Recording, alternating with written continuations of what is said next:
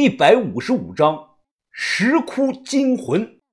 哎哎，有反应了，兄弟啊！我刚才说什么来着？我这是真家伙。他的脸色通红，满眼的激动，脸红呢是因为热的。不应该啊！你的手腕不要动，尽量保持水平。我提醒他，我压根就没动。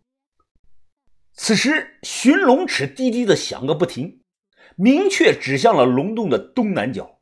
越靠近那里，机器响的声音就越大。靠近那片区域，张哥将他的这个寻龙尺平放在地上，他马上又从这个包里掏出了定位棒，就看到他蹲在地上，手拿这个金属棒是点来点去，以求缩小范围。应该就是这里，好像有东西。我带了把折叠的工兵铲。挖挖看，这把折叠钢铲有点小，还算锋利，但龙洞这里的地表的土的颜色啊，呈黄红色，很坚硬，就像被烧结成了这个砖一样。他卯足了力气挖了有几分钟，结果呢，只挖了个拳头大的坑出来。从他手中接过钢铲，我脱了外套上衣，光了个膀子，因为实在热的受不了了。就这样，我们两个轮流的挖。大概搞了有半个钟头，突然土里露出来个黑乎乎的椭圆形的这个物件我定睛一看，是个倒扣着这个饭盆已经烂的变了形的这个铁饭盆看样子啊是过去人用的那种。操！哎呀，我还以为是能有什么好东西呢。我笑着安慰他：“哦，别泄气，这不是刚开始吗？宝贝哪里有那么容易找到啊？”不过你这个寻龙尺真好使，出乎了我的意料啊！那肯定啊，我都跟你说了，这是真货。随后我俩出了龙洞，从背包中拿了瓶矿泉水洗手洗脸。我用了半瓶，然后呢帮他倒，再来点我又倒了点水。他弯腰低着头搓脸。就在这个时候，我突然看到他这个脖子下方，就后背那里啊，有一片的纹身，只是一晃而过。我没有看清这个纹身的图案，他已经洗好脸了。张哥，你还有纹身啊？纹的什么呀？看着挺奇怪的。我好奇的问他，甩甩手说道：“哎，纹的是狼头，都是以前年轻那阵子瞎玩的。”随后，我们又去了西边的石窟，搜寻了有两个多小时。这一带的石窟群的面积很大。他突然停下脚步说：“啊，我有个建议。”要不我们今晚干脆别回去了，明天好接着搜。因为来前带了水和吃的，所以我想了想说可以。我们在洞中找了处被封的地方，他从这个包里拿来两块饼干递给了我，就着矿泉水吃了几块饼干。因为这个夜里比较凉，所以我们又出去找了一些能烧的东西，生起了篝火。兄弟啊，我以前听过一个说法。说咱们男人要是到了四十岁还一事无成，那这辈子也就这样了。你觉得呢？我烤着火说：“啊，这话不对。俗话说，男人三十而立，四十不惑，五十呢才知天命。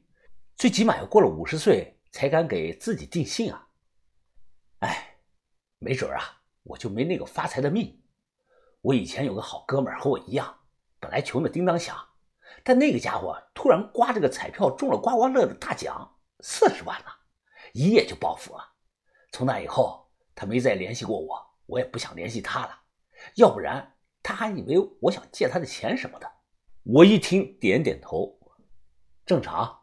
一个人暴富以后，接触的圈子就不同了，圈子不同，那就代表着阶级不一样。从他说话时的眼神中，我能看到了一丝的不满和嫉妒。这也正常。其实很多人心里都一样，害怕兄弟过得苦，又害怕兄弟开路虎，既怕兄弟不成事儿，又怕兄弟展宏图。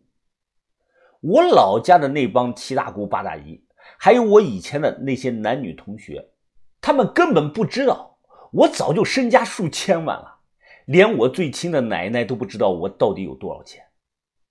还记得去年和范神医回漠河的那次。在县城碰到了那个同学，开着帕萨特，带了块一万多块钱的表。看我穿着平平，那个家伙啊，开口的气势装的，好像高出了其他人好几等一样，还嚷嚷着说将来呢一定给我介绍个好工作。我就不说话，笑看哥们儿你装逼，我还用得着你给我介绍工作吗？每天按时上下班是种什么感觉？真不知道，咱从没有体会过。说句张狂的话，我就算资产瞬间清零了，一毛钱都没了，但靠着我一身的本事，人脉无数，我向云峰走遍天下都不带怕的。点了根烟，抬头望着空旷的洞顶，我突然又想念范神医了。闭上眼就会想起他那一身的白衣，身背大药箱，骑着个小毛驴的样子。我觉得那个时候啊，在漠河听我奶奶的话，去追求他也不错。转念，我立即狠狠地扇了自己一巴掌。我真他妈花心呀！你走神了，在想什么呢？哦，没什么，就是想起了一些琐事张哥他突然搓着手说：“哎呀，兄弟啊，我上次说的那个事儿没忘了吧？”看我疑惑，他不好意思地说：“ 就是活动经费的事儿啊。”哦，没有忘，呃，我都准备好了。回头给你。夜里两点多，我紧了紧衣裳，转头看到张哥躺在地上，已经枕着双肩包睡着了。火堆由于没有加柴，也快灭了。我没有管，打了个哈欠，闭上了眼。不知过了有多长时间，由于我睡觉很轻，迷迷糊糊中，我似乎听到了轻微的动静声。我睁开眼一看，突然看到张哥正站在我的面前。他双手抱着一块大石头，冲着我高高的举了起来。他根本没在犹豫的举着这个石头，猛地就朝我的脸上砸了过来。刚睁开眼就看到了这一幕，根本来不及说话呀！我本能的扯过来旁边的这个背包挡了一下。你他妈做什么？看我突然醒了，他的脸色冰冷，掏出来一把锋利的水果刀，便冲着我的脖子上刺了过来。我本就躺在了地上。立即用上了从柳川鱼那里学来的滚地功，我用这个脚卡住他的胳膊，顺势向左翻身，再猛地出脚，一招兔子蹬鹰，直接啪将他踹飞了出去。这传来的真实触感告诉我，这不是在做梦，这一切都是真实发生。我马上爬起来，他被我一脚踹出去有两米远，他此刻也迅速的爬了起来，他双手紧握着刀，口中喘着气很重。嘿嘿，兄弟啊，没想到你连睡着了都这么警觉，要不然刚才那一下我应该就得手了。你什么意思？我冷着脸问他。